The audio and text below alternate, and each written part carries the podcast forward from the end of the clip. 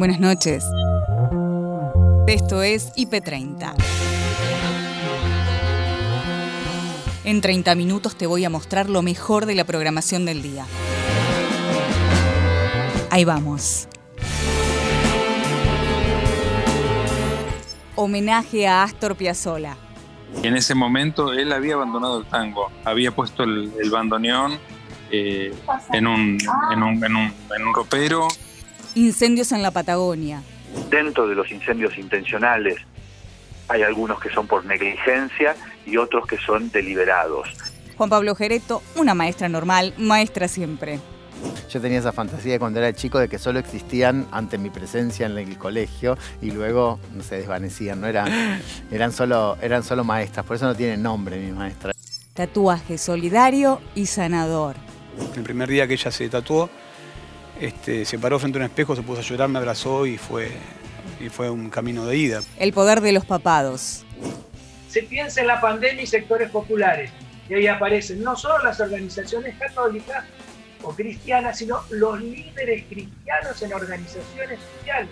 Crisis política y sanitaria en Paraguay. La ciudadanía reclama está en las calles pidiendo realmente el juicio político, tanto al presidente como al vicepresidente de la República por este fracaso.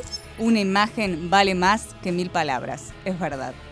Es mucho más difícil porque muchas veces tenemos que resumir un montón de información en una sola imagen. Claro.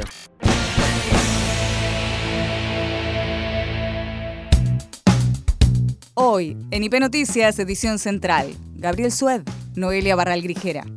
Vamos ya al primer tema del día, a desarrollarlo. Tiene que ver, como les decíamos, con esta alerta sanitaria que de alguna forma está planteando el gobierno, no ya con nuevas restricciones al interior del país, eh, pero sí para este, tratar de regular un poco más el ingreso y egreso de personas eh, hacia las fronteras, eh, concretamente con algunos países que tienen un aumento muy marcado de contagios. Son medidas que el gobierno va a oficializar en las próximas horas que, ojo, porque pueden ir cambiando en los próximos días respecto de la decisión que vamos a conocer ahora y que pueden ir cambiando además según diga o no la autoridad sanitaria que hay que hacer. Compartimos con ustedes cuáles van a ser las restricciones que va a anunciar el gobierno en materia de viajes y turismo. Las más importantes, recordemos que hoy en día eh, sigue prohibido el ingreso de turistas del exterior, pero eh, se van a aplicar mayores restricciones hacia los argentinos o residentes en la Argentina que quieran ir hacia países extranjeros y que después quieran volver. Bueno, hacia algunos países extranjeros directamente lo que se va a hacer, y esta es la novedad más importante, es que se van a reducir los vuelos y la cantidad de personas que va en cada uno de esos vuelos. ¿Hacia qué países? Eh, vamos a repasarlo. México, bueno, el continente europeo, Perú, Ecuador, Colombia, Panamá, Chile, Estados Unidos y Brasil. La mayoría de los países están en la región y acá también hay una novedad porque lo que informa el gobierno es que estas restricciones van a poder ir siendo revisadas y va a ser la autoridad sanitaria la que va a decir cuántos pueden entrar de cada uno de estos países. Claro, esto se puede ir reduciendo si en alguno de esos países la situación se desborda. Ya de por sí, vamos a compartir en un rato, son países que tienen eh, hoy un nivel de contagios muy alto. El segundo tema, para ingresar al país se exige PCR negativo y cuarentena obligatoria de 7 días. Esto ya es así hoy en día. Estas nuevas restricciones van a empezar a regir desde el sábado y hasta el 9 de abril. Les decía, este segundo punto ya existe hoy en día, pero atención a esto, la cuarentena obligatoria de 7 días, que hoy digamos que es más voluntaria que otra cosa, se va a intentar hacer un seguimiento de las personas que tienen que cumplir con el aislamiento obligatorio en esos siete días, llamándolas por teléfono, viendo por distintas aplicaciones que no se muevan de su lugar de aislamiento.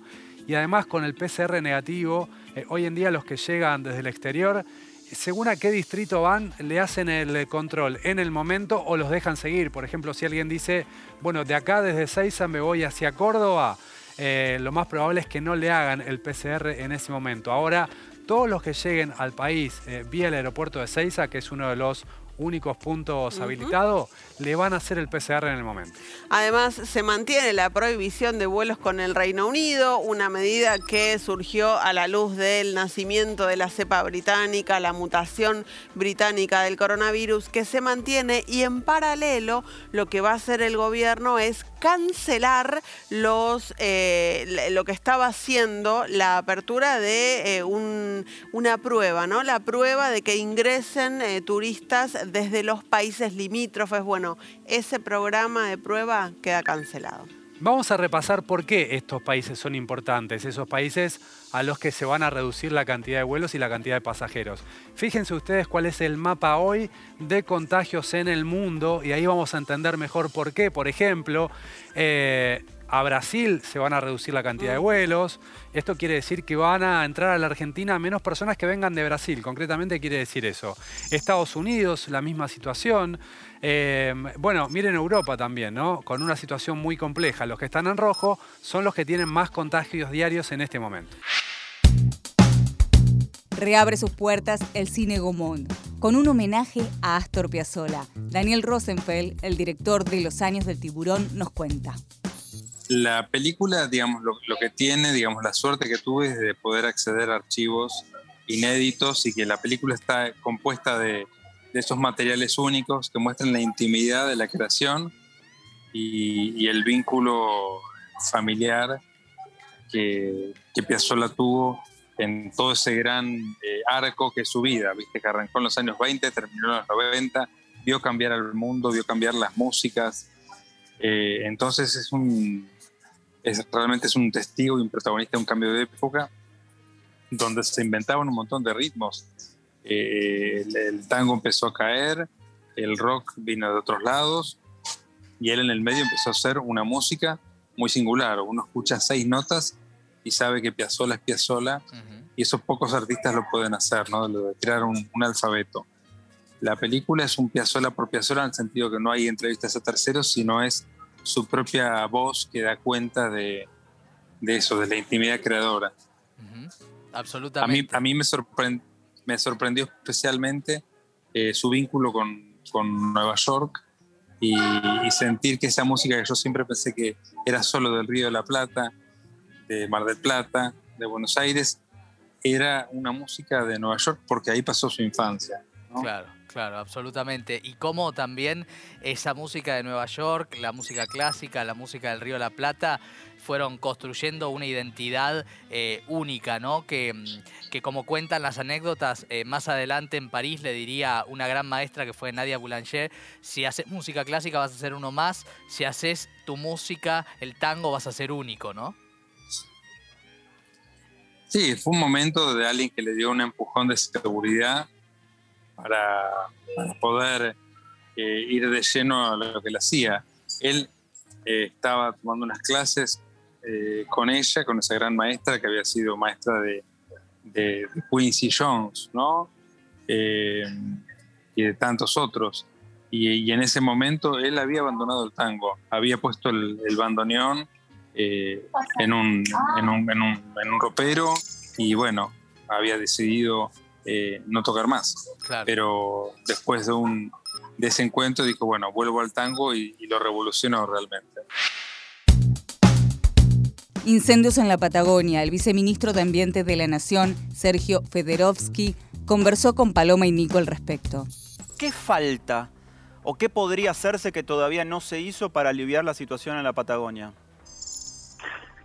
La verdad es que es muy difícil contestar esa pregunta sin equivocarse, porque el problema que tenemos y que no es solamente en la Argentina, basta simplemente con recorrer los noticieros de Australia, Estados Unidos, España, Portugal, Grecia, Rusia y así sucesivamente, es que el contexto climático, el cambio climático con el estrés hídrico al que somete la vegetación, la longitud cada vez mayor de las eh, estaciones secas en cada una de las regiones, todo eso incide de tal manera que el fuego es un instrumento o un elemento, mejor dicho, de la naturaleza que ha llegado para quedarse.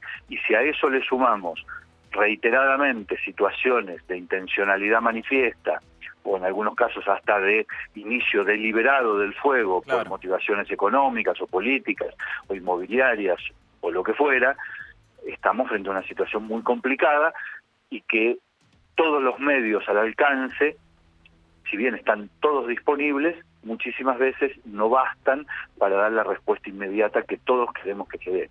Sergio, justamente por eso te quería consultar, porque sabemos que el ministro de Ambiente y Desarrollo Sostenible, Cabandier, anunció que va a hacer una denuncia penal por los incendios que se generaron en la comarca andina, porque dijo que pudieron recolectar evidencia de que se trataban de incendios intencionales. ¿Qué tipo de evidencia pudieron encontrar? Aclaremos que cuando se habla de incendios intencionales estamos hablando de aquellos que están producidos por la mano del hombre y eso supone casi la totalidad de los incendios que se producen en la Argentina. Incendios por un rayo prácticamente son una rareza. Ahora bien, dentro de los incendios intencionales hay algunos que son por negligencia y otros que son deliberados. Entendemos por alguna de las pruebas, por alguna de las menciones, por algunas de las declaraciones que se han hecho ante las autoridades locales en Chubut y en Río Negro que estamos frente a la posibilidad de una situación orquestada, es decir, de un grupo de gente que haya ido deliberadamente a prender algunos focos de incendio, no sabemos con qué finalidad. Lo que sí sabemos es que eso lo tiene que investigar la justicia, que para eso está. Y por eso fue que el ministro inició esa denuncia para que la justicia intervenga y pueda identificar a los autores y la motivación de esos autores. Sergio, ayer hablábamos eh, en este mismo programa con el jefe de bomberos que está trabajando ahí y él nos confirmaba, no de manera oficial, sino este, de manera extraoficial, que es casi seguro que haya víctimas fatales, eh, aunque no podía precisar ni la cantidad ni la ubicación siquiera por lo dificultoso del acceso al terreno. Hay 15 personas desaparecidas ahora. ¿Ustedes desde el Ministerio tienen algún dato oficial en cuanto a pérdida de vidas humanas? No y sería irresponsable que nosotros los diéramos hasta que las autoridades locales y las autoridades de seguridad locales, policía, bomberos, etcétera, lo puedan certificar. Sabemos que la situación es muy delicada, es muy grave, que hay muchas versiones y comentarios respecto de gente desaparecida y, demás, pero no queremos aventurar ningún dato que después eh, pueda lamentarse haberlo dicho. El actor Juan Pablo Gereto visitó los estudios de Imagen Positiva y tomó el café del día con Nico Artusi. Es un espectáculo que hicimos con esta nueva modalidad de, le digo streaming porque no sé cómo llamarlo de otra manera, es un video, qué sé yo, no sé. Eh, claro, no es una obra de teatro, les cuento, eh, que se transmite por internet, sino que es como una. Yo lo, es un híbrido. Para mí es como una película. Es como una película. Es la película de la maestra. Es una película de la maestra. Porque tiene locaciones, tiene escenas, tiene elipsis, saltos en el tiempo. es una película. Es una película de la maestra en pandemia, con todo lo que sucedió desde hace un año a esta parte, básicamente, porque empieza con la, con la declaración de, la, de pandemia el año pasado. Así que, qué bueno estaba, estuvo durante todo ese, durante todo ese tiempo en su casa, en su no casa esa que le hicimos. Sí. Este, para. Bueno, me pareció que estaba bueno. Lo empezaron a pedir por redes y qué sé yo, en, mis redes. Pero a los tres días de la pandemia, digo, no tengo que comunicar todavía, no sé qué pasa. Eh, así que nos tomamos un tiempo para que no sea solamente una especie de, de anécdotas del Zoom, digamos, para que sea algo que tuviera un poquito más de contenido, sobre todo en lo emocional. Sí, pero me pareció muy, te diría, gracioso, naturalmente, pero hasta conmovedor en algunas partes, porque muestra justamente cierto eh, abandono o lejanía, ¿no? Para con los docentes, a los que se les decía, bueno, arreglate nada, no tenés internet, conseguí internet, no usas Zoom, aprende. ¿Viste? Eh, eh, siempre ahora, ¿no? tenés que cuidar vos que los pibes no se contagien. Entonces los maestros dicen, además de que los tengo que educar, de que los tengo que contener, muchas veces actuar como sustitutos o sucedáneos de la familia, que no debería ser tampoco la función de las maestras y de los maestros, ahora también tienen que oficiar de agentes sanitarios y evitar que los pibes se contagien. Exacto, exactamente. Y como si se les hubiera pedido poco los últimos 200 años, eh, pedirles, pedirles esto no solo a los docentes, sino a los niños también, ¿no? Que son para mí son los grandes afectados de todo esto, de todo lo que está pasando. Y lo vamos a ver dentro de unos años, lo vamos a ver. Eh, espero que con las menores consecuencias posibles. El tatuador Diego Staropoli visitó los estudios de Somos PM y conversó con Pie Pau sobre cómo surgió este tatuaje solidario. hace mm, ocho años este, mi vieja se contrae la enfermedad, el cáncer de mamas, ¿no? Este, mi, mamá hace más de ocho años, hace ocho años empecé a, tatuar mujeres con cáncer de mamas, pero a raíz de la enfermedad de mi vieja. Eh, mi abuela también había tenido cáncer de mamas, perdió sus dos mamas, mi tía también. Eh, lo que yo no sabía es que cuando la mujer pierde, le sacan las mamas, eh, pierden las areolas y que se podía, mediante un tatuaje, recrear la areola mamaria, este, que si bien no, no, no volvés a tener sensibilidad, este, ni textura. Mm. Este, visualmente la mujer cuando, cuando se para frente a un espejo o, cuando tiene, eh, está en su intimidad o, no, porque hemos tatuado a mujeres ah, muy adultas que, ya no, que son viudas, que ya no tienen, no tienen pareja.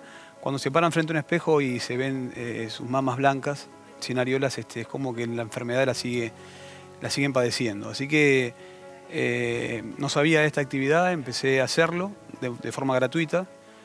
Eh, han pasado ocho años de esto y hace una semana llegamos a la número 1400.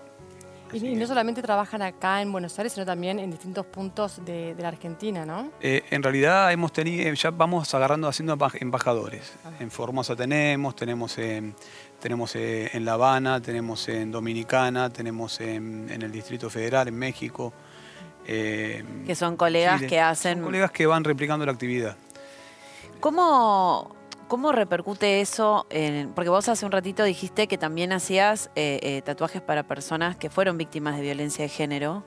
Eh, ¿qué, situaciones, ¿Con qué situaciones te encontraste o te encontrás? Terribles. La, realidad es que las primeras veces que, me tocó hacerlo, o sea, nosotros siempre hemos tapado cicatrices, pero hace de un año para acá se hizo muy viral y empezaron a venir muchísimas personas con quemaduras. Puntualmente yo tatúo gratis, en el local tenemos dos salones, 20 tatuadores, no todos pueden hacerlo gratis porque viven del tatuaje claramente, pero yo puntualmente estoy tatuando a seis personas a la vez, de las cuales cuatro eh, son mujeres que padecieron violencia de género. Y, no es que vienen con una quemadura, o vienen, vienen con estrías en la panza, una cicatriz de un apéndice, vienen literalmente quemadas eh, desde el cuello hasta los tobillos donde ya la, la, medicina no tiene más que hacer, donde ya están cansados de pasar por quirófano, donde ya eh, hay muchas de ellas, muchas mujeres han venido con accidentes este, eh, caseros que ya crecieron con las quemaduras y también pasaron por un infierno del bullying, de los chicos, de las burlas. La piel, aparte, para la mujer es algo tan característico socialmente, digamos. Sí, es terrible, es terrible. Yo, sinceramente, no tomé conciencia de lo importante que era hasta la primera vez que tatué a una mujer, que, a una chica que, se llama Jessica. Hoy, hoy trabaja con nosotros, era recepcionista de uno de nuestros, de nuestros locales. El día que, llegó Jessica, yo con un pañuelo, hacía calor, tapada. Este, le dije, bueno, yo voy a lograr que ese pañuelo me quede en mi cajón dentro de poco. Y así fue. El primer día que ella se tatuó, este, se paró frente a un espejo, se puso a llorar, me abrazó y fue, y fue un camino de ida, porque no, no hay más. Claro. O sea, ya dejaron de verlas, eh, ya la gente deja de mirarlas porque están quemadas y las ven porque están tatuadas. Claro. En Redacción IP, Leandro y Andrés conversaron con Fortunato Malimachi, investigador superior del CONICET, al cumplirse ocho años de Bergoglio como Papa Francisco. El Vaticano es un ser político. Si algo cuando le preguntaron en esa reunión, estaba Stalin, Roosevelt, eh, Churchill, y se habló del Papa, dijo, bueno, ¿cuántas divisiones tiene? Pregúntele a Juan Pablo II cuántas divisiones tenía y la implosión del mundo socialista soviético tiene un, poder, uno es un poder simbólico, un poder carismático y sobre todo en movimientos. Si habláramos de la pandemia, fíjate vos, era Argentina para hablar, ya que estamos, se hace el Consejo Económico y Social. ¿Y por qué están los grupos religiosos? Se piensa en la pandemia y sectores populares, y ahí aparecen no solo las organizaciones católicas o cristianas, sino los líderes cristianos en organizaciones sociales esto es América Latina ahora, ¿no? Mm. Los grandes movimientos sociales en América Latina tienen fuerte influencia de diversos espacios. Uno de esos es el mundo cristiano, y ustedes lo pueden ver, hablen de donde hablen hoy en América Latina, está, pero ahora con el Papa se ha hecho un líder. A ver, en una vacancia que hay en un mundo muy a la derecha, muy xenófobo, muy cerrándose, la figura de Francisco aparece como una persona eh, que habla de la, la, casa común, que en encíclica, la Laudato Si, habla de que hay que ir hacia los territorios donde hay problemas, entonces va a Irak, o se va al Japón, o se va ahora a la China que está pensando. Entonces hay una geopolítica vaticana también que tiene que ver con aquello que quiere ser la Iglesia Católica en relación también a lo que sucede en el mundo entero. Hoy es más fuerte quizás eh, el encuentro que él tiene con los ayatollas. Interesantísimo. Con el ayatollah de primero en Emiratos Árabes Unidos, con una declaración muy parecida ahora con el chiita, en el cual la idea cuál es? Las religiones, mentira, que son las causas de los problemas, sino, y acá viene desde los jueces franciscanos hasta los demás, las causas de lo que hoy vive el mundo es la política económica, es la economía que mata, es la gran concentración económica, es el lawfare. Recuerden que el Papa da clases de lawfare también en su doctrina. Entonces, ahí hay cada vez más una, ese mundo interreligioso que aparece y quiere disputar un espacio. Está claro, Fortunato.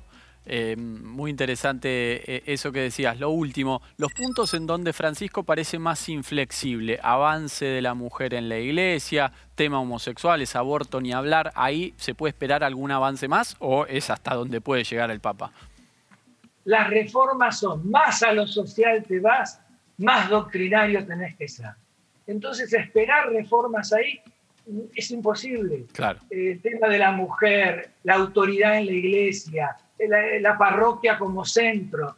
Eso es muy complejo, es muy difícil, porque hace que hoy no hay movimiento interno al interior del catolicismo que acompañe, como sí lo acompañaron a Juan Pablo II, muchos movimientos religiosos, a Pablo VI anteriormente, y ahí hay un déficit que habrá que ver cómo se hace, difícil, porque uno ve mismo en la sociedad argentina, él ya nombró casi tres cuartos de todos los obispos.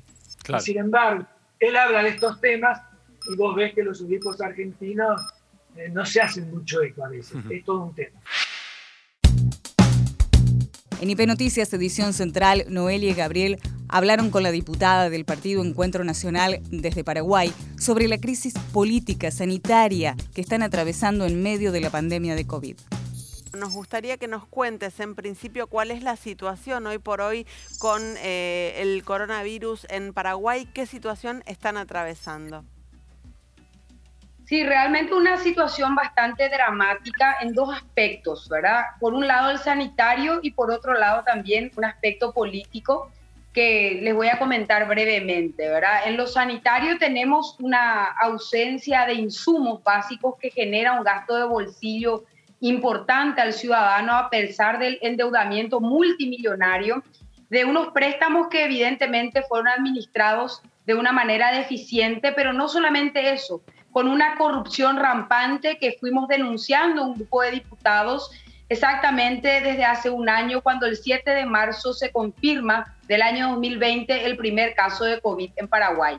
A partir de ahí, el Ministerio de Salud no pudo despegar con el ministro, el ex ministro hoy, Julio Mazzoleni, eh, no se pudieron destrabar las compras públicas, eso generó una crisis no solamente en materiales de bioseguridad, para los médicos, sino además en los medicamentos. Eh, a eso se suma que somos el país de la región que a pesar de haber entregado 20 millones de dólares, parte de eso al mecanismo COVAX y otra parte a otra gestión, ¿verdad?, de vacunas para adquirirlas de Rusia, nosotros hemos recibido apenas 4 mil dosis, es decir, para inmunizar a 2 mil personas, que es realmente irrisorio. Una vez que esto ya colmó el vaso, la ciudadanía hoy por sexto día se manifiesta, está en las calles pidiendo realmente el juicio político, tanto al presidente como al vicepresidente de la República por este fracaso institucional, por este fracaso realmente en la gestión de la pandemia. Y bueno, hay un descontento generalizado eh, y, y, juicios políticos de por medio que se van a presentar seguramente en las próximas horas. Katia, eh, tenemos entendido que el presidente, ante esta crisis política, dispuso el recambio de tres ministros para intentar aliviar un poco la tensión. ¿Esto para ustedes es suficiente?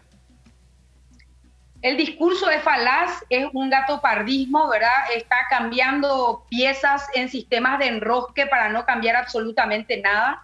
Acá la gente entendió y la oposición también entiende que no se trata de un cambio de hombres ni de piezas. Se trata de abordar esto de una manera crítica, de una manera inclusiva, convocar a un gabinete de crisis donde podamos gestionar esta crisis sanitaria y económica que estamos viviendo con los mejores hombres y mujeres y no encerrarse dentro de un color, ¿verdad? Porque hoy el gobierno de Mario Abdo Benítez eh, únicamente se escucha a sí mismo, ¿verdad?